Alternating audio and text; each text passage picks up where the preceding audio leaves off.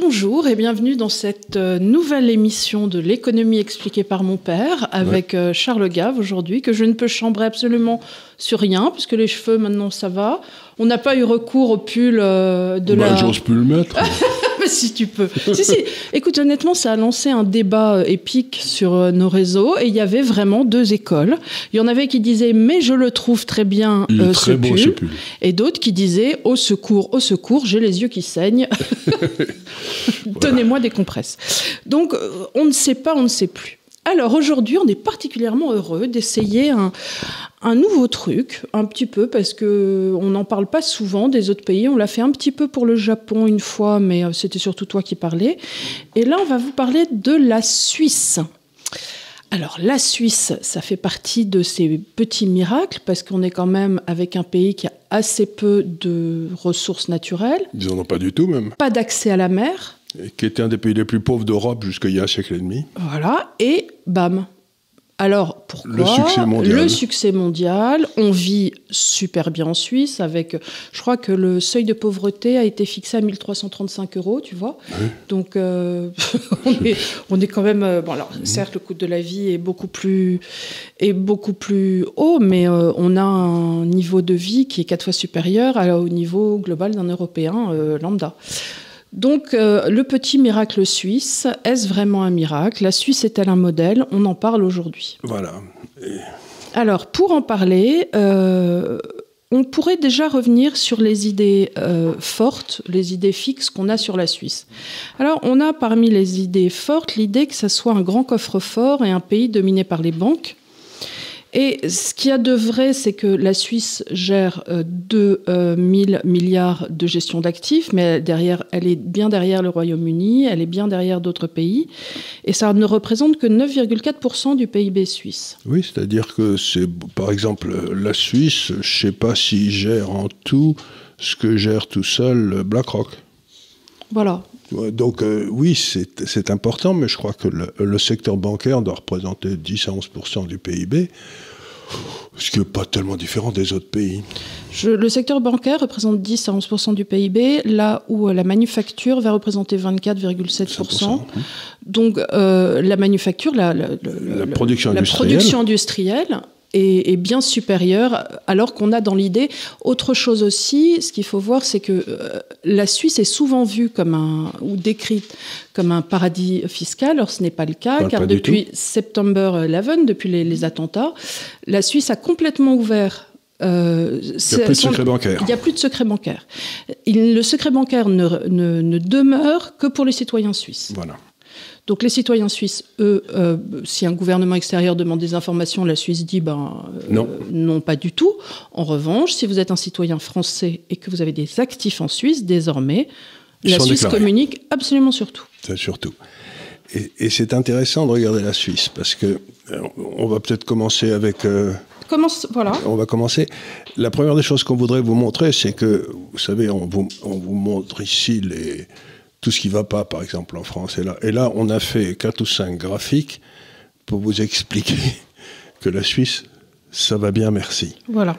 Alors, Partons du constat, encore une fois, qu'un petit croque-bar vaut mieux que 10 000 explications. Donc un petit croquis chez les gaves qui va bien. Voilà, qui va bien. Donc on commence par le premier graphique qui va apparaître sur votre écran, qui est simplement une espèce de résumé en, en une page de ce qu'est la, les, les fondamentales de l'économie suisse. D'abord, ils ont des comptes courants excédentaires. Le fondamental. Non, mais pardon, c'est un jeu de mots à la con, mais tu l'as pas Les mentales Ah oui, le, fond- fond- fond- le mental, pardon. Non, il y a- il y a des moments où j'ai du mal. Euh, Donc, donc, la première des choses, c'est qu'ils ont des comptes courants excédentaires. Ça veut dire qu'ils vendent plus à l'étranger qu'ils n'achètent. Et euh, vous le voyez, c'est le premier graphique qui est en rouge là-haut. Et puis, ils ont pour ainsi dire jamais de déficit. Bah, De temps en temps, parce que quand ça passait en dessous de zéro, mais ça se voit jamais. Ouais. Nous, on est à moins 3, moins 4% du PIB. Donc, nous, on est en train de se péter la gueule depuis longtemps. La deuxième chose, c'est que la hausse des prix, bon, on est à 2,87. C'est-à-dire que euh, hausse des prix, c'est. euh, C'est- l'inflation. C'est l'inflation. Donc ils ont une inflation bien inférieure À la nôtre. à la nôtre Et à la nôtre qui, entre parenthèses, euh, bidouillé. Mais surtout, vous voyez qu'ils ont eu plusieurs périodes de baisse des prix où on est en dessous de zéro, c'est-à-dire où les prix baissent en Suisse, c'est-à-dire que celui qui gagne 1000 euros, bah, il achète plus avec 1000 euros. Oui, 2016, euh, ça a été super pour voilà, eux. voilà. Donc voilà 2020. Donc ils ont pas, dans le fond, ils sont contre foot que les prix montent ou que les prix baissent, mais de toute façon, ça reste dans des bornes très raisonnables. C'est-à-dire que là, c'est, ils sont en train de vivre en bah, termes d'augmentation. Non, mais ce qu'ils ont eu, ce qu'on a eu en 2008, ce qu'ils ont eu en 2008. Ce que nous, grosso modo, si j'ose dire, la Suisse, ce qu'ils font, c'est que euh, ben, quand les autres ont 8 ou 9 d'inflation, ils ont 3. Quoi. Hum, hum. Donc, parce qu'ils ont une banque centrale qui est compétente. Et puis ensuite, alors on regarde la dette en pourcentage du PIB. Vous vous souvenez tous que maintenant on est à 120 ou 130% Bon, ben, ils sont à 40 et puis c'est pas, et puis ça bouge pas quoi. C'est à peu près raisonnable.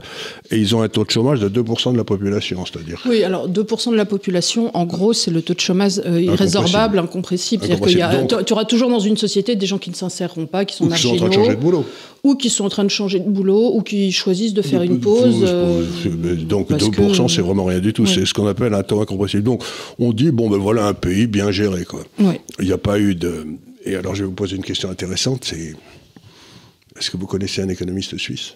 Oui, non, non plus, non. Est-ce que vous connaissez le nom d'un politicien suisse? Alors ça, peut-être qu'on y reviendra, mais euh, sur, la, sur la, la, notion de démocratie directe et de démocratie mhm. participative, parce que la, Suisse, c'est quand même un exemple très intéressant. On parle toujours de, de la démocratie directe en Suisse, mais en, vérité, ils ne votent euh, sur des référendums que sur quatre ou cinq sujets. En revanche, il y a une multiplicité de petites assemblées absolument de partout, au niveau fédéral, au niveau cantonal, c'est-à-dire que partout, l'homme est, impliqué dans alors les, les décisions. Suisses, ils ont compris quelque chose qui est très important, c'est que la première grande multinationale de l'histoire, hein, celle qui, qui, fonctionne toujours, euh, c'est l'Église catholique. Et l'Église catholique, pour avoir pour ne pas s'écrouler sous son propre poids, ils avaient inventé une notion qui est extraordinairement importante, c'est la subsidiarité. Ce qui peut être fait au niveau de la commune, au niveau de la paroisse, se fait à la paroisse. S'il faut, on montre l'éché-véché, puis si on monte, on monte au, primat, des Gaules ou je sais pas quoi, puis ensuite on va à Rome. Et c'est ce que font les Suisses, c'est-à-dire mhm. que toutes les affaires qui doivent être traitées par la commune sont traitées par la commune, ils sont, on vote là, mais il y a des tas de choses, par exemple, comme l'éducation, les écoles, très souvent, c'est géré par les communes. Donc vous vous trouvez avec des gens qui votent sur des sujets qu'ils comprennent, etc. Mhm. Et, sur lesquels ils ont un intérêt direct. sur lesquels ils ont un intérêt direct. Et euh, toutes les questions de souveraineté, c'est pas des référendums populaires, mais euh, trois ou quatre fois par an, ou les questions de société. Mais euh, ce qui est très intéressant, c'est à dire que de ce fait, les Suisses seraient d'un énorme problème de la démocratie, qui est ce qu'on appelle le, le, passager clandestin. Mhm. C'est-à-dire le gars qui a, a des avantages sociaux, etc il fait rien pour les mériter, mais il, fait tout pour les toucher. Oui, parce que, Donc, on voit, vous savez, c'est ce qu'on voit partout en France. Il y a des passagers clandestins partout, dans les administrations, des gars qui travaillent pas, qui sont payés, enfin tout ça. Mais là, si toutes les dépenses et les recettes sont comptabilisées à l'échelle locale, puis euh, si un passager clandestin qui arrive, tout le monde le voit. Il apparaît clair comme. C'est-à-dire que si les bénéfices sociaux étaient payés au niveau des communes, et euh, par exemple en France, on, verrait très bien les gars qui. Euh, ah bah oui, c'est comme euh, si tu portes pas ton propre poids ben voilà. Euh, et que tu es 6 à porter un canot, tu, tu, te rends compte que quelqu'un dit donc tu portes pas le piano, toi, tu fais quoi? Non mais tu t'en rends compte. Tu t'en rends compte, mais tu le connais. Je me souviens très bien. On a, mes parents habitaient dans une petite commune qui était dans le sud-ouest de la France, à côté de Toulouse, et je discutais un jour avec les gendarmes, et les gendarmes locaux savaient très bien qui étaient les gars qui ne euh, devaient pas avoir de location mais qui en avaient et quels étaient ceux qui avaient des allocations et dans le fond les méritaient quoi. Donc on aurait dit aux gendarmes locaux ben on va vous charger de donner les ben, il y aurait eu beaucoup moins de passagers clandestins. Donc l'un des grands problèmes de la démocratie qu'on a aujourd'hui, cette démocratie qui s'est éloignée du, du, peuple pour aller vers des... C'est qu'on donne des bénéfices à tout le monde, mais qu'il y a beaucoup de passagers clandestins. C'est ça. Le... Je vous donne un exemple aussi. Il y a une commune là, je crois que c'est Beaucaire, pas très loin d'Avignon, là, où il y a, qui est à la limite de trois départements. Mhm. Et il y avait toute une série de gars qui étaient inscrits à des bénéfices sociaux dans les trois départements. Enfin, maintenant, j'espère qu'avec l'informatique, ça a été résolu, ce genre de choses, non? Même pas sûr. Pas sûr. Donc, c'est vraiment le, le vrai problème de démocratie, c'est le passage clandestin. Bah, le gars qui touche. On a le problème avec des gens qui ne sont plus en France et qui continuent à toucher, leur chômage. Et qui sont morts depuis 20 ans. Voilà. Et pareil avec l'allocation mmh. des retraites, des gens qui sont morts au bled depuis 18 000 ans et qui continuent. Euh, ah, vous touchez toujours votre retraite à 122 ans 122 ans, c'est bien, oui. Alors, alors, donc ça, c'est la première chose. La Suisse va bien. Alors, sur le deuxième graphique, on montre autre chose, c'est-à-dire que euh, tu as déjà mentionné que la Suisse continuait à être un pays industriel, industriel. un des plus industriels qui soit. Et là, on met la production industrielle française, qui est en bleu, et la production industrielle suisse, qui est en rouge. Et vous voyez que ben, nous, on est à peu près au même niveau que quand on est sorti de l'euro, quand on est mhm. rentré dans l'euro. Et la Suisse, elle, a doublé sa production industrielle. C'est quand même tout à fait extraordinaire. Et les gens vont me dire, oui, mais enfin, le franc suisse est monté de 50% contre l'euro depuis. Oui. Donc c'est pas parce qu'ils sont, ils ont dévalué ou qu'ils nous ont volé. Les Suisses, ils en ont rien à foutre des Chinois. Ils en ont rien à foutre de, des Indiens qui sont pas payés, etc. Ils ont une production industrielle qui continue à monter parce qu'ils font d'excellents produits et qui sont les meilleurs dans ce qu'ils font. Donc encore une fois, quand les gens me disent c'est le libre-échange qui a créé l'effondrement de la production industrielle française, je dis c'est du pipeau.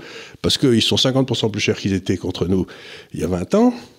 Et ils ont monté alors que nous on a baissé. C'est donc qu'on a un problème qui n'a rien à voir avec le commerce extérieur et tout à voir avec la France. Et donc, effectivement, si on regarde, si on parle de problème, euh, la production industrielle française, c'est la ligne bleue sur vos écrans. Et on voit apparaître des, un, décrochage. Bon, ça s'est maintenu jusqu'à à peu près 2008-2009, la, crise européenne. Et, ensuite. Et maintenant, on va avoir un nouveau, boum, ça va replonger, puisqu'il y a une récession qui arrive. Oui, et là, la chute, c'est le, Covid. C'est le Covid. Donc, on voit bien que la façon dont se passent les décrochements, c'est toujours la même chose. C'est-à-dire que. C'est ce que disait euh, Marc euh, non, c'est ce que disait Oscar Wilde. Il disait qu'on lui demandait comment vous êtes ruiné. Le demandait le juge, il avait dit lentement au, début, et Très, très, vite à la fin. Et c'est exactement que ça se passe. Les, pauvres industriels français, ils tiennent, ils tiennent, ils tiennent. Et puis ils sont comme avec leurs petits doigts accrochés dans la glace, ils glissent, ils mm-hmm. glissent, ils glissent, ils glissent. Puis à un moment, ils peuvent plus tenir et crac, il y a toute une série qui se pète la gueule en même temps. Et c'est là, c'est ce qu'on appelle une récession. Donc il va y avoir la même chose qui va arriver maintenant. Euh, Mais la Suisse, regardez, c'est extraordinaire. Depuis 2019, nous, on a baissé et la Suisse a explosé à la hausse. La Suisse a explosé à la hausse. Parce que eux, ils sont des industriels qui sont rentables. Et nous, on n'en a pas. Donc c'est la première des choses, c'est de voir que la Suisse est un pays qui s'en sort très bien, bien qu'ayant une monnaie qui soit montée de 50% depuis 20 ans. C'est-à-dire c'est gigantesque. Ils, avaient pendant un temps euh, annexé une convertibilité, je crois, ils avaient bloqué. ils, avaient bloqué. ils avaient bloqué contre l'euro. Et puis quand, quand les banques centrales européennes, banque centrale européenne a commencé à faire, n'importe quoi, il a dit ben on laisse euh, le cours flotter. Je l'ai dit, il n'est pas tellement, je crois qu'il est à 1,18, 1,19 alors qu'il avait été Il a explosé à la hausse et puis il est redescendu tout de suite après. C'est-à-dire que les gens sont dit, ah bah, c'est le moment d'acheter du franc suisse. Et surtout, il y avait tout un intérêt de gars qui empruntaient en franc suisse pour se mettre en obligation italienne, en se disant comme ça. Et, ben, là, ceux-là, ils ont couvert rapidement, ça fait monter le franc suisse. Bon. Donc la deuxième chose, c'est que euh, la Suisse, elle n'en a, rien à, elle en a rien à secouer des Chinois, des Indiens, des, euh, de la concurrence déloyale des Américains, etc. Ils s'en sortent très, très bien tout seuls. Il faut hein. dire que euh, le produit suisse est souvent un produit dans, dans la manufacture de, de, très haute gamme, Mais que pour ce soit dans les montres. Pour une raison très simple, c'est que ben, dans la mesure où leur taux de change monte sans arrêt, ils sont sans arrêt de en train de monter dans les activités qui ont la valeur ajoutée la plus forte. exactement. Et donc ils sont, c'est du darwinisme. Euh, voilà, ils font pas des, des, des, des bouts de culon euh, à 0,20 centimes. On fait des trucs. Ils font euh, des trucs tout à fait. Mais surtout, ce que ça veut dire, c'est que quand on regarde ce que font les Suisses, quand on essaye de comprendre, il y a aussi une, une espèce d'éthique qui se met derrière. Alors, qui est liée au, d'abord à la population suisse et au système d'éducation suisse. On est toujours sur la même.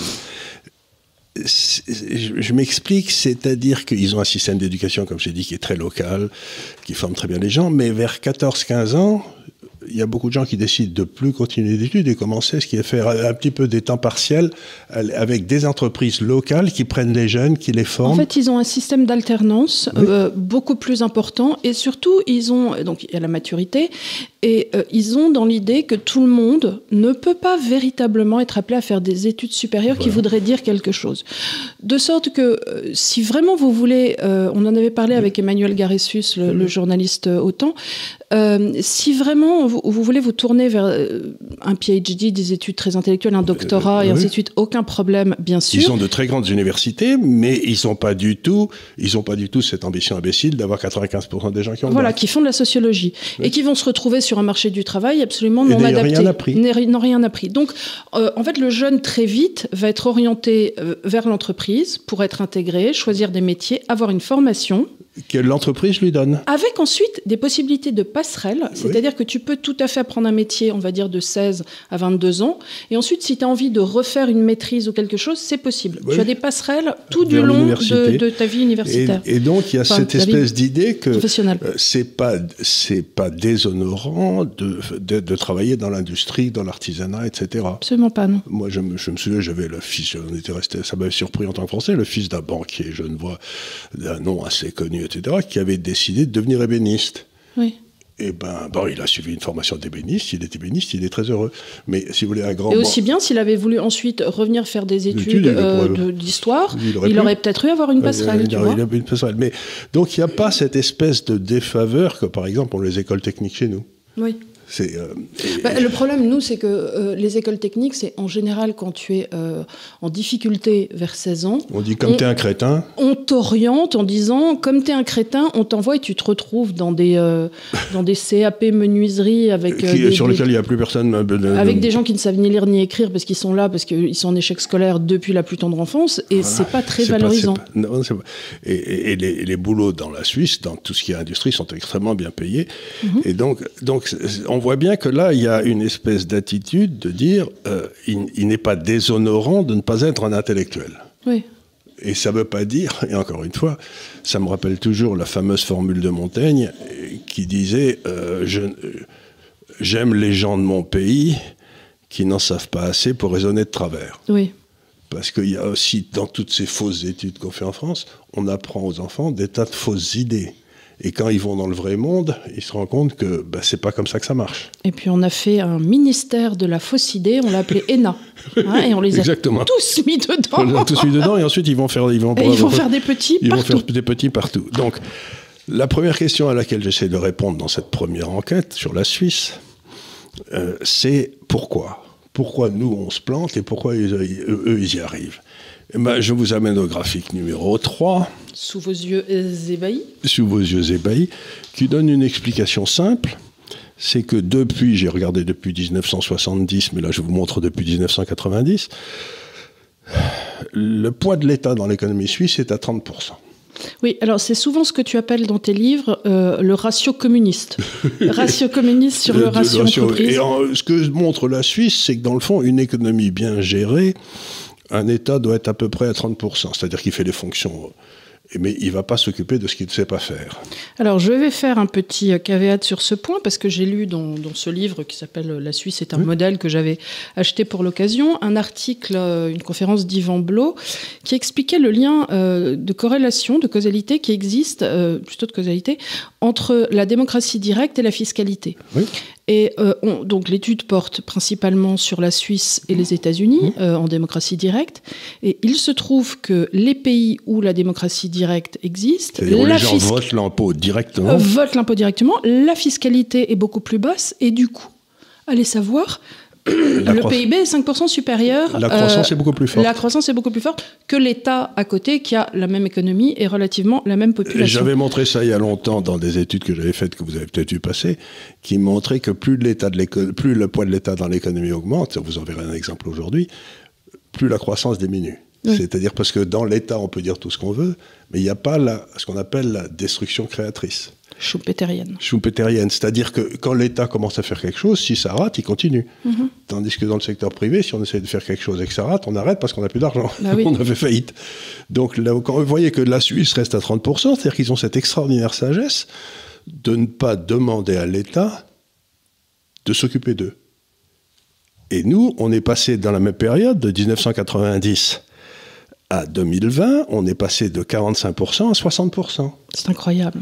C'est-à-dire que le poids de l'État ne cesse d'augmenter dans l'économie. Et parallèlement, nos hôpitaux n'ont jamais autorité à l'os, l'éducation nationale y tout, et euh, trouvez-moi un service public qui fonctionne. Oui, mais ce qu'il y a d'extraordinaire, c'est que justement, c'est ça. Alors qu'on a une augmentation de 20% des dépenses. Oui, mais c'est absolument extraordinaire.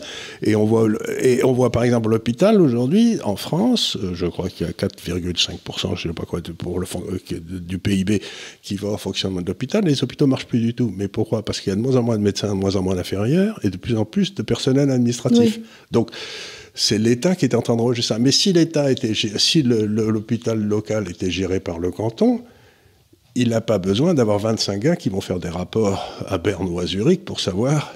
Donc, il y a des médecins, il y a des mhm. infirmières, mais il n'y a pas tellement d'administratifs.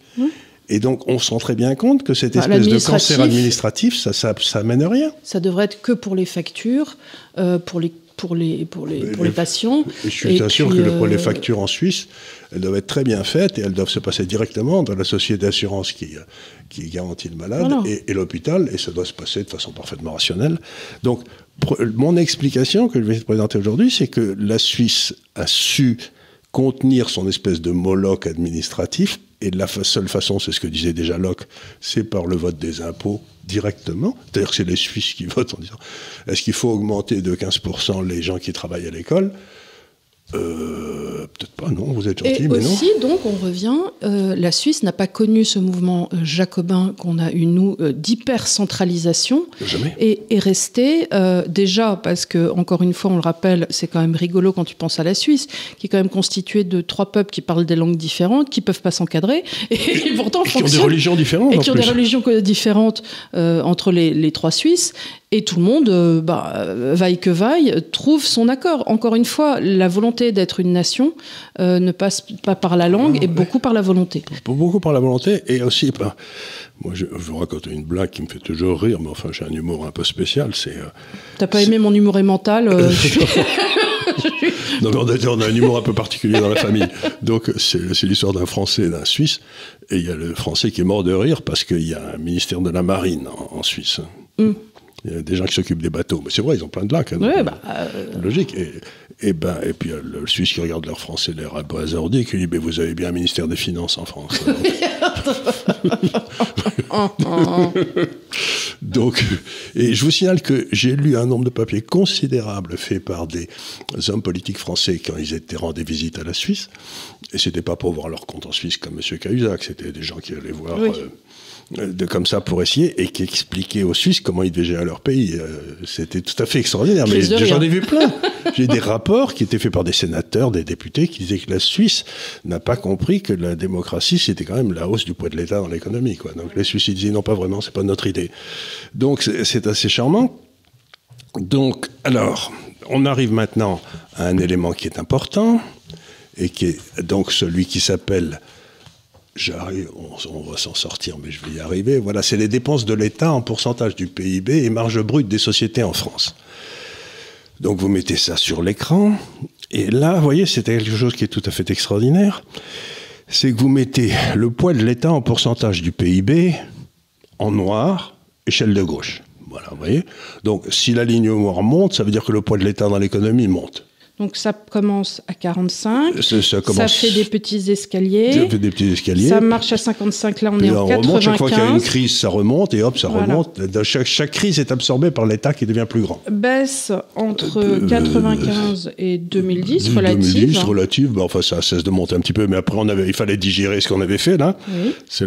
C'est le moment où on fait les 35 heures et tout. Voilà. Ensuite, repetit plateau de 2010 à 2020, et puis le Covid. Et puis le Covid. Mais chaque grande crise, la France, dans la façon dont elle résout ses crises, c'est on augmente le poids de l'État dans l'économie. Ne vous inquiétez pas, les gars, on va faire des boucliers. Donc les boucliers, c'est la ligne noire qui monte. Boum, boum, boum, et elle vient de monter. Et la ligne rouge, c'est les marges brutes des sociétés, c'est-à-dire la rentabilité des sociétés, mais à l'envers. Voilà. C'est-à-dire que si la ligne rouge monte, ça veut dire que la rentabilité de société baisse. D'accord. Donc là, quand tu as un gros pic euh, entre 95 et 2008, donc on va dire que c'est 98, Oui. la marge brute d'exploitation, ça veut dire que euh, les sociétés ont plus de cash. Elles Euh, ont de moins en moins d'argent. Voilà. Donc la façon dont la France résout son problème, c'est elle fait monter l'État Oui. Au- en- et elle, détruit ses sociétés. On a quand même une corrélation euh, quasi parfaite. Euh, bon, Voilà. sauf les énormes. Alors, qu'est-ce qui s'est passé là euh, en 2000 on en est- 2009-2010, c'est la Oui, crise. c'est la crise Et on voit la marge des sociétés qui s'effondre. Et là, la grosse, grosse truc là, entre 2010 et 2015, 2012. 2010-2015, mais ça c'est la crise européenne. On a d'abord Ah oui. eu la crise de 2008, puis la crise européenne, et à chaque fois les marges des sociétés s'effondrent. Donc la façon dont la France règle le problème, c'est vous inquiétez pas les gars, on va aller piquer l'argent chez les sociétés. Et on va vous le donner à vous pour que si vous so- vous soyez pas. Donc le fameux bouclier, c'est on décime. Ça me rappelle exactement à Azincourt où les Français ont pris une raclée parce qu'il y avait les archers anglais qui, euh, qui tiraient sur les chevaliers qui étaient. Et entre les chevaliers et les archers anglais, il y avait les troupes à pied. Et donc, des Français. Et donc, les chevaliers ont galopé et ont massacré, ont- sont passés sur leurs troupes et les ont toutes tuées pour aller se payer les Anglais, mais ils n'y sont pas arrivés. Donc, la, la plus grande victime, ça a été les, les les troupes françaises tuées par l'aristocratie. Et ben c'est toujours la même chose. C'est toujours les troupes françaises qui sont tuées par la- les connards de, de, de Je connais l'origine du doigt. Oui, oui. C'est que les, les archers bandaient leurs arcs. Donc, et alors, il Oui. faut voir que euh, à Zincourt, ça a été l'introduction des grands, grands arcs. Oui, C'est-à-dire, avant, on avait les petits arcs de, de Robin des Bois, mais les Anglais arrivent avec une nouvelle technique de bataille où ils mettent les archers devant, bien au sol, comme ça, des énormes arcs. Et qui tirent très loin. Et qui tiraient à deux doigts. Et, euh, et qui tiraient très loin et qui donc décimaient absolument toute Oui. la cavalerie qui arrivait en plus, en plus choisissant de charger sur la piétaille, en plus dans la boue. Donc à Zincourt, ça a été Oui, terrible. c'est là on a massacré tous nos. Et, et donc, en face, quand, face aux Anglais, nous les Français, on leur faisait comme ça, sous-entendu, on va vous couper les doigts. Oui, On va vous couper les doigts. Et d'ailleurs, en Angleterre, c'est drôle parce que quand ils font les doigts, ils en mettent deux, oui, parce que c'est les two bows, et nous, on leur met un doigt. Mais euh, voilà, donc c'est les grandes histoires euh, de. de- On a vécu en Angleterre, donc on sait très bien que quand on vous met deux doigts, c'est pas une bonne. euh, Euh, bah, c'est non, c'est C'est que pas. surtout si vous êtes français, quoi. Donc, vous voyez, alors regardez maintenant, on va voir, euh, dans ce que je montre, c'est que la France choisit toujours, quand il y a un problème, de faire croître son État et de pénaliser ses entreprises. Bon, alors ça, ce point étant acquis, on va au Attends, je voudrais d'ailleurs en euh, reparler d'un truc. J'avais une idée qui m'a échappé, mais je voudrais la redire. Dans la série On pénalise nos entreprises, hier, Bernard Pinault a été euh, classé par Forbes désormais l'homme le plus riche du monde. Évidemment, Bernard Arnault. Bernard Arnault, pardon. Euh, non, Pinault. Ah, c'est Pinot Non, c'est pas Pinot. C'est Arnaud, c'est euh, c'est LVMH. LVMH, oui, Ouais, pardon, c'est Arnaud. Excuse-moi, oui. je me fais des. Oui. Donc Arnaud. Mais euh, cet homme-là, il paye quand même. Alors j'ai regardé, euh, je suis allée voir les, les chiffres parce qu'évidemment, délire de la Nupes, ah, là, là, il paye pas ses impôts et tout. Ils font 10% de leur chiffre d'affaires au niveau mondial en France, et ça représente euh, 50% de leurs impôts. Oui. Et ils font ça, j'imagine, par euh, bon. donc tu te dis, à titre personnel, il a payé 13 millions d'impôts. Oui, bon. Non, mais c'est pas une paille. Euh, Non, tu non, vois, quand les gens paille. disent, euh, tu- enfin, Ludmilla, mon petit, vous vous rendez compte quand même, 13 millions, c'est euh, 13 millions. Oui, c'est bien, c'est bien. Voilà, c'est donc. Bien, c'est bien, mais c'est conforme à la loi française, donc moi j'ai rien à dire. hein. J'ai rien à dire, mais quand, quand la NUPES va en disant c'est un scandale, ils ne payent pas de. Je... on va peut-être se bah, calmer. il- Ils, ils font que 10% de leurs chiffres en France quand même. Voilà. Et probablement, euh, je suis pas sûr qu'ils gagnent de l'argent en France, mais. Non, non, euh, ils doivent en perdre. En plus, il a plein de trucs, tu sais, Bah, euh, il a fait un euh, musée, bien équitable, pour ouais. Des, trucs. Donc tu te dis, à un moment, il faut peut-être arrêter d'enquiquiner les, les gens les dehors. gens qui. Bon, Moi, ce que je veux savoir, c'est combien de gens euh, C'est le à plus- le tro- n'ont jamais travaillé dans la vraie vie. c'est le troisième employeur euh, français. Français, ben voilà. Alors, bon, maintenant, on arrive à notre histoire, donc, de- regardez, euh, ce qui s'appelle Suisse et France, marge brute des sociétés en pourcentage du PIB. Donc en bas, vous avez la France. Et vous voyez que depuis 1990 à nouveau, nos marges brutes des sociétés sont passées de la tendance et on est passé de 18,5 à, vous voyez, ça baisse sans arrêt. C'est orienté à la baisse. Oui, donc on a une, une marge sur le côté là. Aujourd'hui, ça monte un petit peu à cause de tous les cadeaux qu'on a fait pendant le Covid, mais ça c'est du pipeau. La vérité, c'est la ligne pointillée. Donc la marge des sociétés françaises, qui est, à peu près, est à peu près à 18% du PIB. Allez. Ok. Euh, la marge brute. Hein. Et en haut, vous avez les Suisses. Oui. Et c'est sur, la même, la même échelle, en rouge. Et les sociétés suisses, la marge brute ne cesse de monter. Et ils sont à 26% du, du PIB à peu près. C'est-à-dire que les sociétés françaises industrielles ont une marge brute qui est 50% inférieure à celle des sociétés suisses. Donc, quiconque veut faire une société industrielle, il a le choix de la mettre en France ou de la mettre en Suisse. S'il la met en France, il gagnera 50% de moins. 50% de moins sur les mêmes activités. Il faut être complètement idiot. Et je vais vous donner un exemple, c'est que j'ai quelqu'un qui travaille avec, nous, euh, qui, s'occupe d'un procédé qui a été découvert par un Français, mais que personne n'avait utilisé, mais qui est tout à fait remarquable, qui permet des transformations du papier tout à fait extraordinaires. Et on en fait des... Ça peut remplacer tous les plastiques. Bon, c'est un procédé absolument révolutionnaire. Bon, il va donc euh, à la faculté des sciences à Toulouse pour présenter ça. Il voudra faire un système industriel. Oui. Il va alors, euh, il prend rendez-vous avec les gens à Toulouse. On lui, il arrive et on lui dit ah ben non, elle, est euh, elle est en RTT Elle est RTT, euh, puis il dit, est-ce que vous avez des bureaux pour y montrer? Oui, mais vous savez, on n'en a pas des bureaux parce qu'ils sont tous occupés. Enfin, on va vous montrer quelque chose que vous auriez pu avoir si vous étiez arrivé à temps. et alors, les impôts, comment ça se passe? Le, le, personnel, je le trouve où? Parce qu'il y a une très grosse école de chimie à bord à Toulouse. Hein. Bon, bref, c'était la désorganisation la plus totale, ça servait à rien. Il va dans deux cantons en Suisse, on lui donne des rendez-vous, on fait venir des experts fiscaux, on lui explique pourquoi. Ils disent qu'ils bâtissent des. Dès qu'un immeuble est, plein à 70%, on, on, commence à en bâtir un autre pour que les types y arriveront. Et son centre de recherche, il devrait le mettre là, et il aura des avantages fiscaux, il ne paierait pas d'impôt pendant 10 ans. Il pourrait travailler avec le PFL, et ceci, et cela. Voilà, et euh, tout ira bien, monsieur, on s'occupera de vous, et il y a des écoles de chimie à Bâle, et puis vous avez, des, vous avez tout ce qu'il vous faut. Donc, on lui fait il avait euh, trois professionnels qui s'occupaient de lui, qui lui disaient votre procédé. Donc, ils ont d'abord analysé le procédé pour voir s'il était sérieux. Puis quand ils, ils ont dit c'est très bien, vous savez, vous avez un truc là qui pourrait être nobelisable, c'est remarquable. Et donc, euh, qui avait été découvert en France, mais tout le monde s'en foutait. Hein. Oui, non, mais on va pas garder non plus nos inventions pour nous, monsieur. Donc, on va le donner en Suisse, ce qui fait qu'aujourd'hui, la quasi-totalité des grands centres de recherche dans toutes ces activités à très forte valeur ajoutée vont en Suisse, parce sont, mmh. on, a tout préparé pour eux. On leur donne des experts fiscaux, il y a des hommes politiques qui viennent, qui leur parlent, qui leur expliquent comment on va trouver des gens pour travailler pour eux, euh, on leur donnera un avantage fiscal, pour euh, le cas des gens, on leur présente de l'argent pour acheter leur maison. Donc voilà, c'est ça. Il ne faut pas chercher plus loin. C'est là d'où vient le chômage, c'est là d'où vient l'imbécilité. C'est que ben, la dame, elle était RTT, là-bas, il y avait euh, deux fois. voilà, et il a, il a eu deux jours de rendez-vous sur place. C'est dans deux cantons différents qui étaient parfaitement montés, et voilà. Donc, voilà, c'est l'origine du succès de la Suisse. C'est qu'ils pensent que la création de valeur est intéressante mhm. ben, par le secteur privé. Et ils ne sont pas certains que la création de valeur par le secteur public soit si fort que ça. Oui, je pense, pense que personne ne s'attend à ce que la création de valeur se fasse justement par le secteur public. Mais si, parce que par exemple, tu as toute une série d'imbéciles qui disent ben, pour créer des emplois, il n'y a, a qu'à embaucher des fonctionnaires. Oui, bien sûr, oui. Ils pensent, ils pensent, si tu veux, que mais la création de valeur par le secteur privé, aussi bien à gauche qu'à droite, c'est pas une notion qui les intéresse. Mm.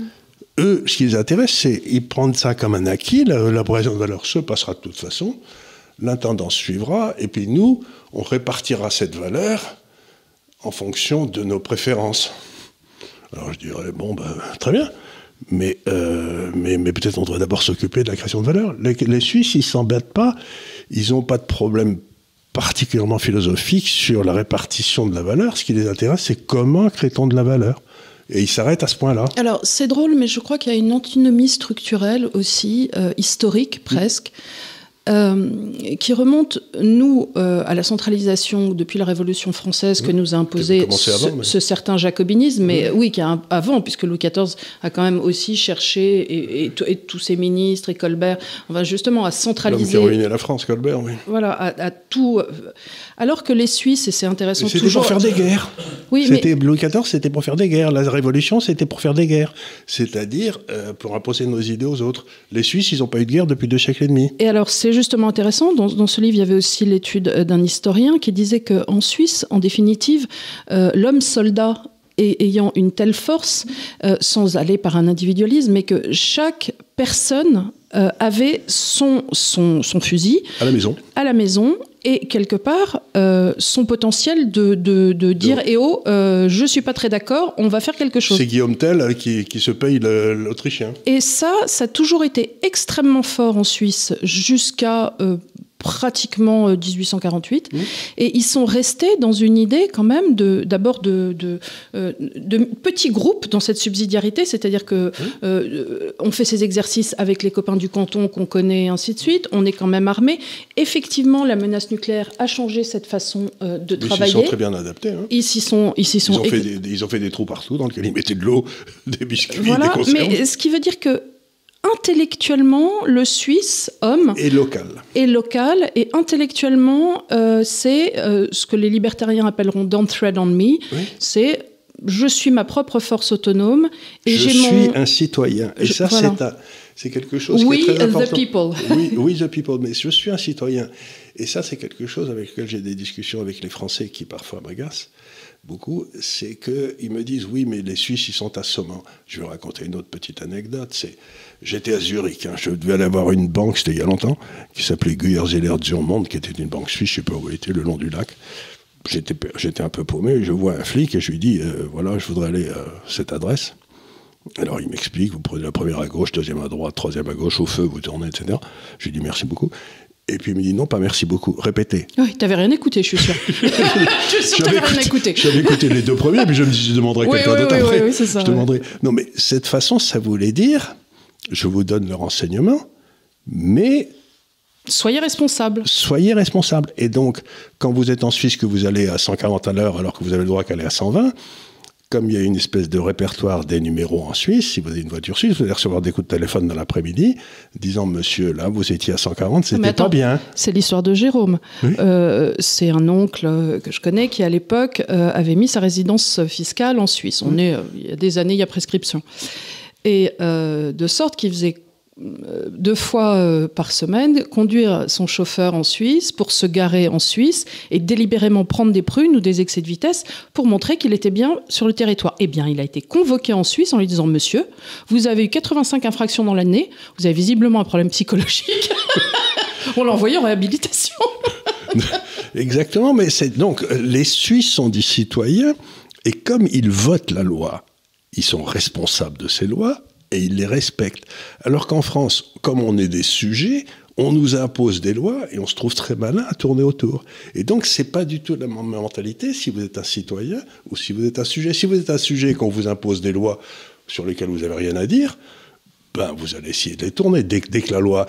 Encore une anecdote, moi, quand j'étais à la Banque de Suez, à l'époque, le génie qui nous gouvernait, qui était monsieur Giscard d'Estaing, je crois, euh, avait. Euh, Lassitude avait tout simplement fait une nouvelle forme de contrôle d'échange. Hein. Mhm.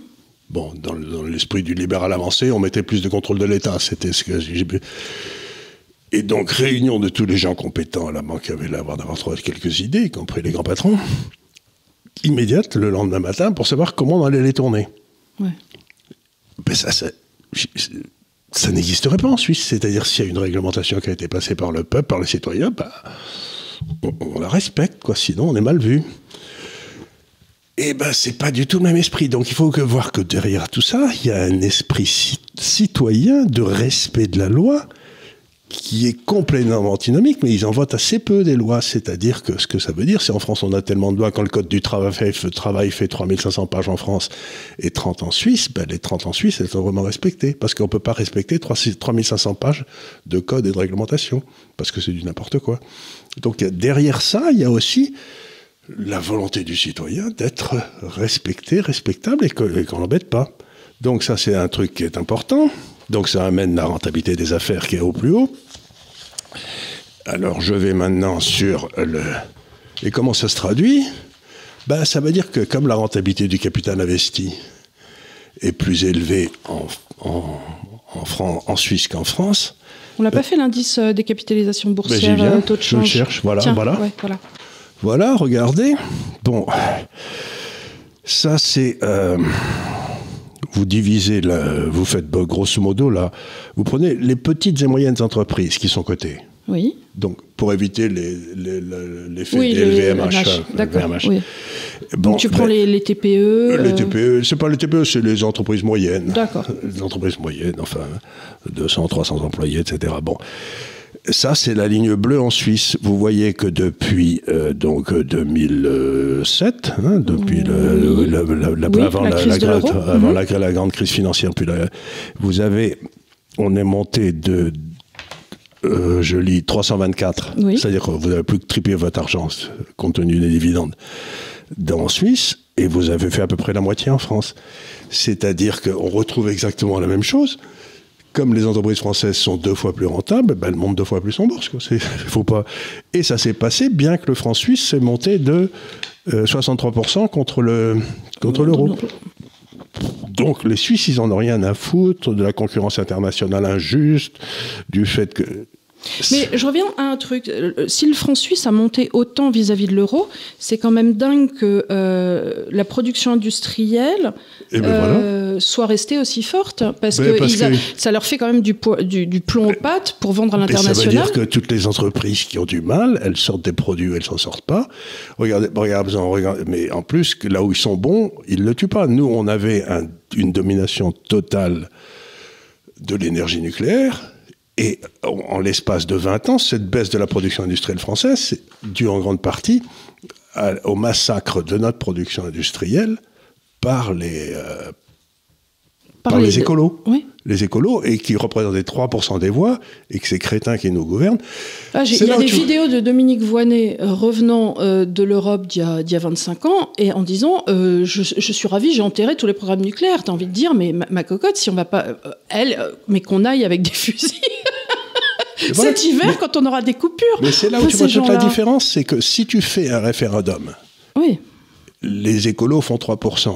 Donc personne n'y fait attention. Mais si tu es dans un monde où soi-disant tu es moitié-moitié, les écolos, c'est ce qui fait la balance entre être au pouvoir et pas être au pouvoir. Et donc, tu vas, tu vas faire attention à ce que disent les écolos, tu vas fermer les centrales nucléaires à l'heure qui représentent que 3% des voix et que 97% des Français sont contre. C'est toute la différence entre une démocratie directe et une démocratie représentative. Et une démocratie participative. Et une démocratie participative. Parce que là, on parle de la démocratie directe, mais aussi, comme tu l'as dit tout à l'heure, il y a des tas d'assemblées qui votent sans arrêt. Quoi. C'est, euh, mmh. et, au niveau cantonal. Et, au niveau euh, municipal. Je, pourrais te retrouver le nombre d'assemblées, mais euh, c'est. Attends. donc, tu as un empilement de systèmes représentatifs. Tu as deux chambres au niveau fédéral, le Conseil des États et le Conseil mmh. national. Tu as 24 parlements dans les 26 cantons que compte le pays, et environ 500 parlements communaux dans les 2700 communes des pays. Et il n'y a pas de truc forcé, il n'y a pas de communauté de communes, etc. Parce que ils sont. Donc il y a cette espèce d'organisation qui, c'est vraiment la différence entre une société qui s'organise par le bas et, si je devais dire quelque chose qui m'amuse beaucoup sur la Suisse, c'est qu'il n'y a pas d'État. Non. Non, non. Il n'y a, pas, il a pas du tout. Il y a, ce qui est rigolo en Suisse, c'est qu'il n'y a pas d'État. Et je ne connais pas le nom d'un politicien suisse encore une fois, c'est parce que c'est très fragmenté. Et euh, quand tu as contact, alors j'ai encore une fois. Mais ils ont des fonctions étatiques, la diplomatie, l'armée. Euh, la diplomatie, elle est très très forte, la diplomatie suisse, parce que justement, ils ont. Euh, mais la diplomatie, l'armée, la justice. Tiens, j'en sais pas, c'est sur les juges. Je sais pas très comment ils sont nommés, mais à mon avis, ça doit être assez. assez ça doit être paritaire, à mon avis, on doit avoir un système un peu comme les juges de commerce. Oui, oui il doit y avoir des trucs, parce que j'ai entendu parler des juges suisses, ils m'avaient l'air parfaitement raisonnable. Donc. Mhm. Et, euh, Souvent, ça doit être des pères des professions. Je vois bien un truc comme ça chez eux. Je sais pas. Il faudra que je regarde un peu les. Je n'en sais pas assez sur les juges suisses. Parce que l'un des gros problèmes en France qu'on a avec les juges, c'est cette espèce d'école imbécile qui a été faite par. Euh, euh, de Bray, l'école nationale de la magistrature. Entre ça et l'ENA, il a vraiment plombé la France, celui-là. Et où on a des gens qui pensent tous de la même façon donc et qui n'ont aucune expérience de la vie. Il y a ça, et la lenteur de la justice aussi, euh, euh, avec une fragmentation. Enfin, je veux dire, mmh. il n'est pas rare d'attendre 2-3 ans, avoir une condamnation, 5 ans. Moi, j'ai un de mes amis qui, est un, qui était un homme politique qui a eu des ennuis, etc. ça fait, je crois, 7 ans qu'il attend son jugement. Et en attendant, on a bloqué tous ses actifs. Donc il vit avec euh, l'équivalent d'un SMIC. C'est incroyable. C'est incroyable, mais ça fait sept ans. Euh, quand la justice atteint ces niveaux-là, ça devient un déni de justice. C'est-à-dire que l'absence de punition est la punition. Mhm. C'est-à-dire que si tu veux te débarrasser d'un gars, tu lui envoies des gens aux fesses. C'est comme l'histoire de la, je sais pas, j'y connais rien, mais la, corruption de Sarkozy, je sais pas si elle est corrompue ou pas. Mais enfin, ça fait quoi? Ça fait maintenant 15 ans qu'on le, le, poursuit? Euh, Un peu moins, mais euh, effectivement, tu te retrouves, j'imagine, à devoir gérer tes avocats, les coûts que ça engendre. C'est-à-dire Et puis le fait que tu peux plus rien faire d'autre, puisque oui, tu es en attente de quelque chose. Tu es en attente, donc euh, tu, et puis les gens disent, vous savez, il n'y a pas de fumée sans feu. C'est un peu comme les, tu sais, ces gens qui ont, de chez Libération qui ont écrit ce papier, ils montent sur toi histoire d'avoir un truc. Alors c'est assez drôle, c'est leur façon de procéder, hein, c'est les mmh. fact-checkers. C'est un, un, gamin qui, qui, sort un article absolument sans fondement. Le truc est repris tout de suite chez Wikipédia qui le source comme une source d'information infaillible, alors que lui-même l'article n'avait aucun fondement et ne citait rien. Et les gens disent, vous avez quel attaqué en diffamation? Ben, Enfin, vous êtes gentil. Ça prend, 7, ans? Non, ça va prendre 2-3 ans, ça va coûter 40 000 euros. Euh, tu es pas sûr de revoir cet argent. Et même si euh, tu gagnes, et euh, ensuite, comment pas porter la preuve négative? C'est-à-dire, ces gens-là disent Charles a fait de l'évasion fiscale. Tu dis, mais c'est pas vrai. Comment tu veux apporter la preuve que tu n'as pas fait d'évasion fiscale? C'est un peu comme de prouver que je n'ai pas euh, violé Madame Michu. Tu dis, comment je peux apporter la preuve que je n'ai pas fait quelque chose? On peut apporter la preuve euh, qu'on a fait quelque chose, mais la preuve qu'on n'a pas fait, c'est très difficile. C'est très difficile. Donc, et par ailleurs, alors c'est déjà difficile quand on a un contrôle fiscal de retrouver des documents d'il y a deux ans. Hein, on le sait tous les deux. et les, les 25 euros 30 que vous avez payé. Euh, voilà. Alors, retrouver des trucs d'il y a 15 ans euh, dans un autre pays, ni toi ni maman n'ont gardé euh, l'étiquette caisse pour savoir si machin, si truc. Enfin, je veux dire, personne n'a envie de présenter déjà spontanément sa situation fiscale à quiconque. Déjà, non, et puis en plus, à partir du moment où on a beaucoup déménagé, on perd tout, moi par exemple. Enfin, bon, ça, c'est pas, c'est, pas pour excuser, c'est juste pour dire, enfin, qu'est-ce que ces gens-là veulent qu'on fasse? Je, je, trouve ça hallucinant que Libération ou qui que ce soit puisse écrire des articles en disant il a fait de l'évasion fiscale alors que tu n'as aucune condamnation, ton casier vierge, enfin. Oui, mais ça, mais ça fait rien. Et que tu as eu des contrôles fiscaux, comme tout le monde. Oui, oui. qui ont été parfaitement passés et où ils ont même réalisé. On s'est quitté bons amis. On s'est quitté bons amis. Ils m'avaient même condamné sur des. Euh, non pas condamné, mais parce que j'avais des propriétés en France à l'époque où je vivais en Hong Kong. Je ne savais pas qu'il n'y avait pas d'accord fiscal entre Hong Kong et la France. Ils auraient pu me prévenir au consulat, mais ils ne m'avaient pas prévenu. Et donc, j'avais deux maisons en France et ils m'ont taxé sur le fait que j'aurais pu les louer. Ils t'ont taxé sur la valeur locative que tu aurais pu avoir, quand bien même ils savaient, de par les registres DF, que ces maisons n'avaient pas occupé. Toutefois, elles auraient pu l'être. donc, donc j'étais taxé sur ce que j'aurais pu toucher. Ils t'ont taxé sur la valeur putative que ces revenus auraient pu générer, quand bien même ils savaient qu'ils n'en avaient pas généré. voilà. Mais voilà, donc tu as eu un redressement à hauteur de, du revenu locatif que j'aurais pu avoir être généreux. c'est quand même extraordinaire. Pour un spécialiste fiscal, je m'étais pas bien débrouillé sur ce coup-là. Mais les gens comprennent pas que, enfin, là, c'est une note personnelle, c'est que, je vais dire un truc, c'est que l'argent m'intéresse pas. Oui, les gens n'arrivent pas à comprendre ça. Les gens, ça, ce qui, m'intéresse, c'est de savoir comment on crée de la valeur et quels sont les processus de création de la valeur, parce que ça, c'est très intéressant. Et puis, si on y arrive, on, on rajoute au bonheur du monde. Mais l'argent, c'est comme ça que ça se matérialise, mais c'est le résultat d'une création de valeur. Et une fois que j'ai fait cette création de valeur, il y a l'argent qui arrive. Mais je m'en fous, j'ai pas fait ça pour l'argent, j'ai fait ça pour la création de valeur. C'est quand même quelque chose d'étonnant qu'ils comprennent pas ça. Françoise Sagan, dans Bonjour Tristesse, disait que quand elle avait eu de l'argent, c'était le moment le plus horrible parce qu'elle était obligée de dire non à des gens au moins deux fois par jour parce qu'on mmh. allait lui demander des sous et euh, voilà. Et, le, fait psychologique de devoir dire non, J'imagine que les gens qui gagnent à euh, l'euro million, mhm. des choses, ça doit leur faire un petit peu pareil. Tout à coup, tu vas revenir des, copains de CM2 euh, euh, qui ont des gros problèmes et que tu dois aider. Et tu te dis, mais après tout, je les connais pas ces gens. En même temps, tu as envie d'aider, mais tu te dis pourquoi je devrais le faire? Et Françoise Sagan, ça la rendait triste. D'ailleurs, c'était exactement ça. Mais...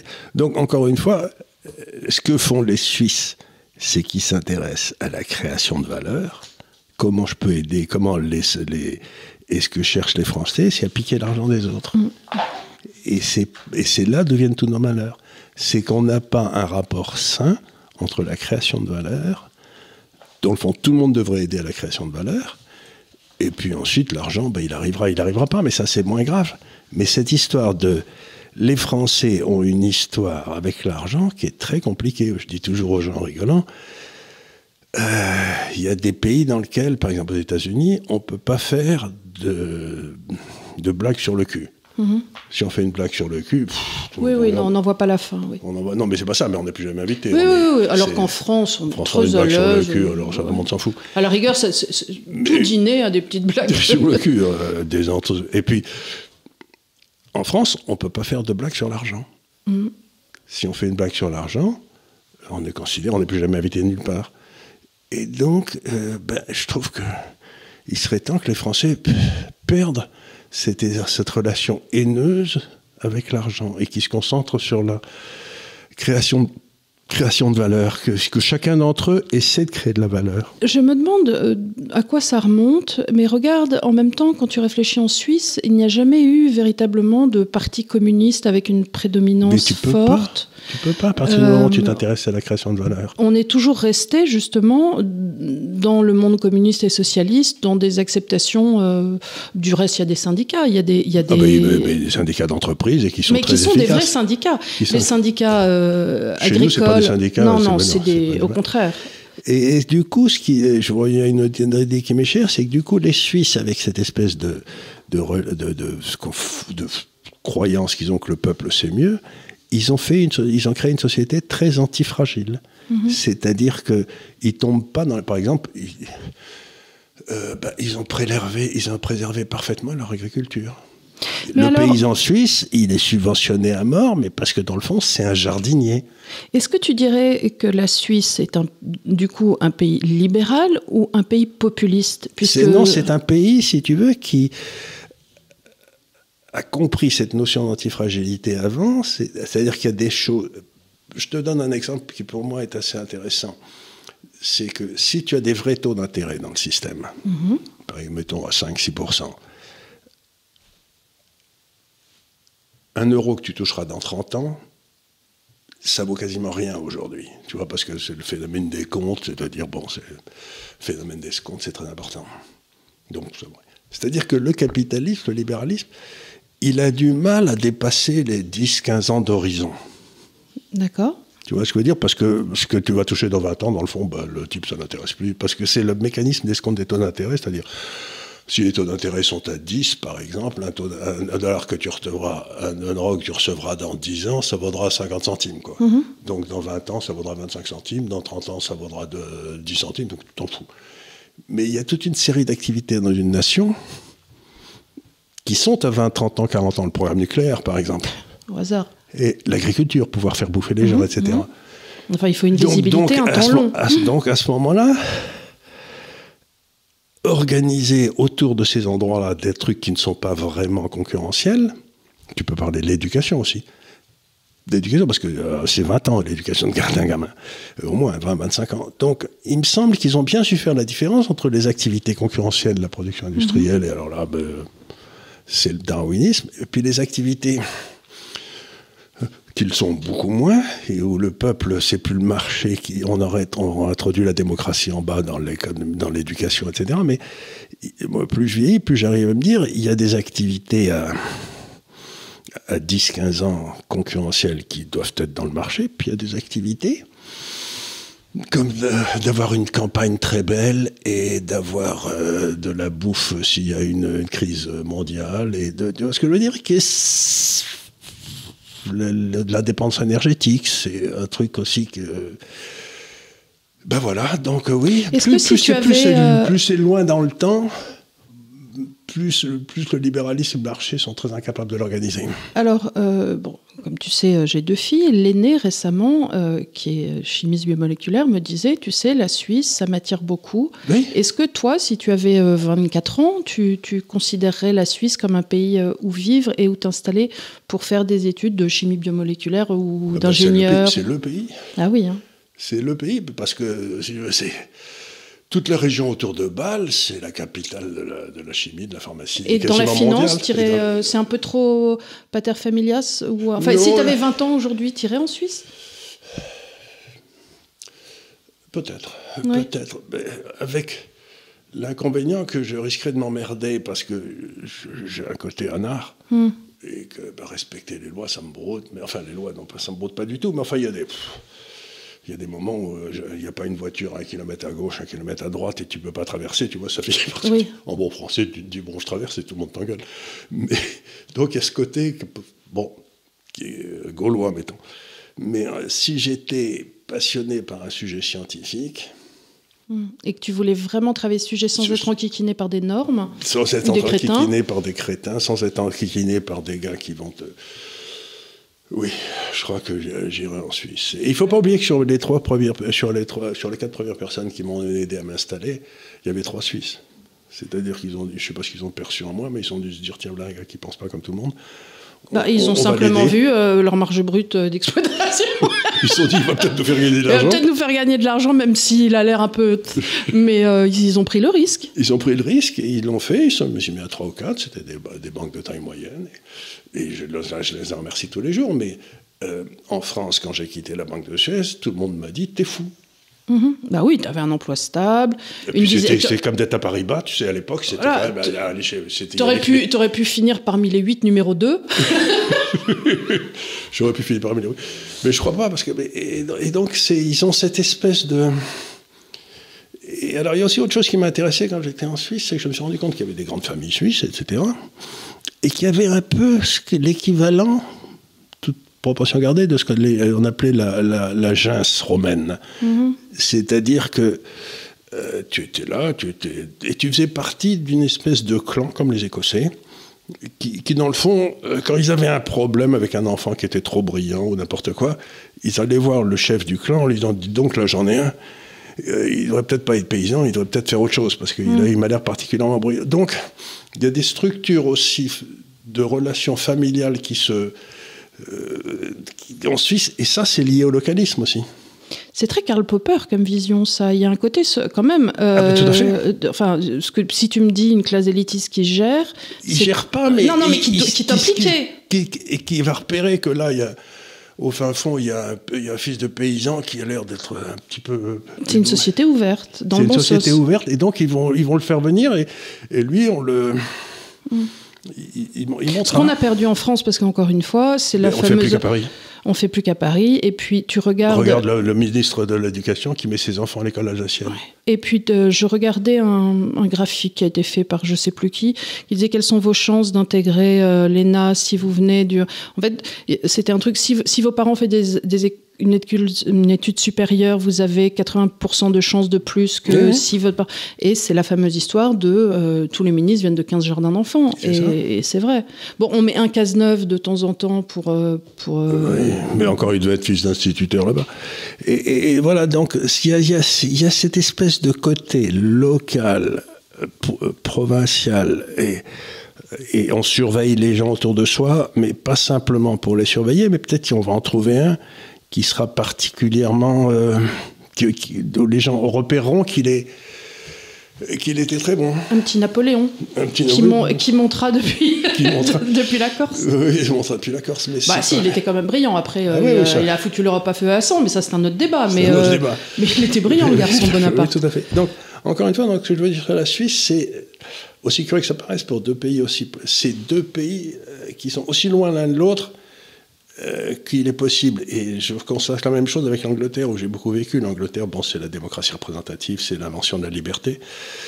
Et, ben, on se rend compte que la France, euh, elle a développé son État, ce qui m'a donné cette puissance extraordinaire en Europe pendant des siècles, mais qu'aujourd'hui, c'est son État qui, est le, qui la plombe. Bah, à 60% de, de 61% du PIB, ça veut PIB, dire euh, c'est est-ce que 39% aux gens qui créent vraiment de la valeur? Alors que les Suisses, ils sont à 70%, étonne-toi que leur niveau de vie monte.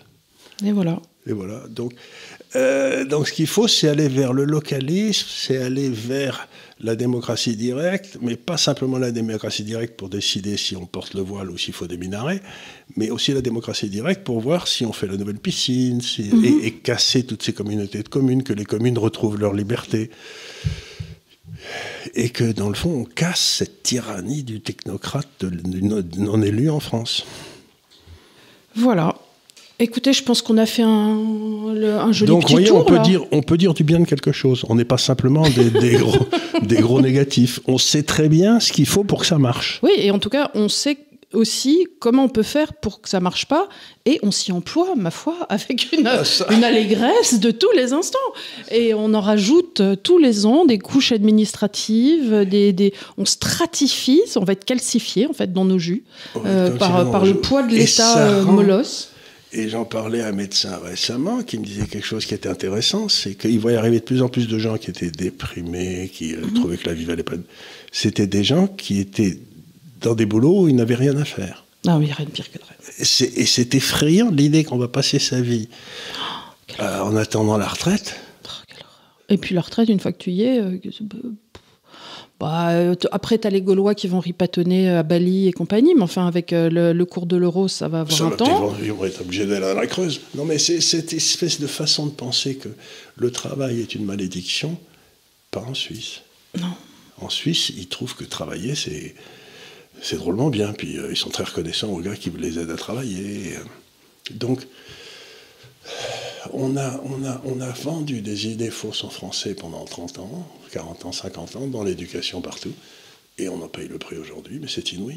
Mes filles sont allées faire leur passeport suisse au consulat, euh, et, euh, parce que mon, mon ex-mari est suisse, comme tu sais, leur père, et, euh, mais elles étaient mais, confondues de bonheur. Parce qu'on a fait des passeports en France depuis qu'elles sont toutes petites, donc elles, elles sont allées à la, au consulat en s'attendant à ce que ça soit comme la mairie, c'est-à-dire qu'on ait besoin de rendez-vous, même si elles avaient amené tous les serfins, ça allait pas, la photo, non, vous me les refaites, elles sont pas bien et tout. Non seulement il y a une dame gentille, mais elle a pris tous les papiers, elle leur a dit bonjour, enfin, le truc incroyable. Elles sont ressorties avec leur passeport dans l'heure, enfin, euh, elles disaient, mais enfin, qu'est-ce qui se passe Elles ont été, mais alors, me- subjuguées. euh, c'est- Voilà, voilà. D'ailleurs, elles voyagent partout maintenant avec leur passeport suisse en crâneuse. hein. Et ça, c'est un, je veux pas dire, mais c'est un actif incroyable d'avoir un passeport suisse. Eh ouais. Euh, Leur père s'est tout de suite enquis de leur donner un petit bout de terrain, tu vois, pour qu'elles aient du terrain en Suisse. oui, oui, il a bien raison. Donc, mais c'est pas, c'est pas qu'on n'aime pas la France, c'est qu'on dit la, la France, on a raté une marche il y a déjà pas mal de temps. Je crois que la plus grosse ratage de marche, ça a été la création de l'ENA, mais enfin, et, depuis, ben, on s'enfonce, on s'enfonce, on s'enfonce, sans faire le diagnostic de la raison pour laquelle on s'enfonce. Et, et ce qu'il y a d'extraordinaire, c'est que plus ça va mal, plus les Français demandent plus d'État. C'est-à-dire, c'est redonnez-moi une, une dose de, schn- de, de- de schnapps parce que j'ai euh, une, euh, j'ai une maladie de foie. Oui, là, on est plus dans l'absinthe forte. hein. Oui, là, on est meilleur maintenant, ouais, on arrive. Si c'est pas, euh, si c'est pas de la morphine ou, du, ou de l'opium. Hein. Je crois pas qu'on y survivra. Bon, écoutez, on va pas repartir sur des choses négatives, on essaie de rester un petit peu positif, même si c'était pas pour parler de nous. Euh, le DAF euh, considère qu'il n'a pas besoin d'avoir, tu vois, on met un minuteur, mais on n'en a pas besoin parce que lui, il sait parfaitement quand on a atteint une heure. Oui. Et il me regarde, tu vois, avec ce tour est temps de sortir. il est temps de sortir. Écoutez, je suis très contente encore euh, une fois que vous nous ayez suivis jusqu'à la fin si vous en êtes arrivés là. Euh, je rappelle, parce qu'on me pose la question quelquefois sur les réseaux, que nous sommes sur Spotify et Deezer euh, comme plateforme auditive euh, si vous ne mettez pas simplement YouTube en audit comme ça. Et on a, on a choisi pour l'instant ces deux plateformes. Peut-être plus tard on mettra sur Apple, mais comme tout a un coût et qu'on n'a qu'une vie et qu'il n'y a que 24 heures dans une journée, on a choisi celle-là pour Et- Et l'instant. qu'on n'a pas une passion pour Apple. Voilà, non mais nous surveillent un peu trop, cela. oui, Spotify, euh, franchement, c'est pas mal. Non, et, euh, et va. disant, enfin, c'est deux plateformes, ce qui laisse Voilà. quand même un choix, une alternance, ce qui permet aussi euh, la concurrence. Voilà. Merci. Je vous remonte le bouquin que j'avais trouvé pas mal. La Suisse, est- il date un peu, mais il y a tout un passage donc euh, d'Yvan Blot à la fin sur sur le rapport entre la fiscalité et la démocratie directe. Et j'ai trouvé personnellement que l'article sur les hum, comment dire le les pas c'est pas les moines soldats mais la le- la faculté qu'ont les Suisses Les de- citoyens soldats. les citoyens soldats était particulièrement historiquement intéressante et euh, j'aurais presque aimé faire une émission là-dessus mais c'était euh, très les chevaliers de l'an 1000 quand même sur le lac de Paladru donc euh, on s'est abstenu Ou mon histoire de Montaillot, village occident. Mille pages. voilà Mille Là, pages. non, mais je si je lu en me disant, mais quand est-ce qu'il va se passer quelque chose sur, euh, sur Philippe II le téméraire. Oui, oui. euh, Non, c'était euh, c'était le le, le- duc de Bourgogne, Oui, voilà, Charles ça. le téméraire. Charles le Que- c'est- Téméraire. C'est les Suisses qui l'ont liquidé. Hein. C'est les Suisses qui l'ont liquidé, donc il y avait tout ça, le- les avancées au matin du 28 septembre. c'est eux qui eux avaient les, les meilleures troupes. Ah bah oui. Les, les- Bah, les mercenaires Suisses- c'était Ah c'est bah. la seule chose qu'ils pouvaient exporter pendant des années. hein. Et, et on les retrouve au Vatican. On, les retrouvait, et puis on les retrouvés à Versailles, on les a On retrouvés, les a partout. retrouvés partout. euh, on les retrouve en Provence. Enfin, dès Ouais. que tu avais 4 sous, tu t'achetais des Suisses. Euh, c'était- ah, c'était quand même le, Ah, c'était des bêtes, euh, des, des- des- voilà, c'était des robustes. des robustes. Et mais merci. comme pas d'argent, pas de Suisse. Et pas de bras, pas de chocolat. voilà, c'est ça. c'est ça. Merci beaucoup. Merci de nous avoir suivis et on vous retrouve la semaine prochaine. On ne sait pas sur quoi, on verra. On verra. Peut-être les questions. Allez.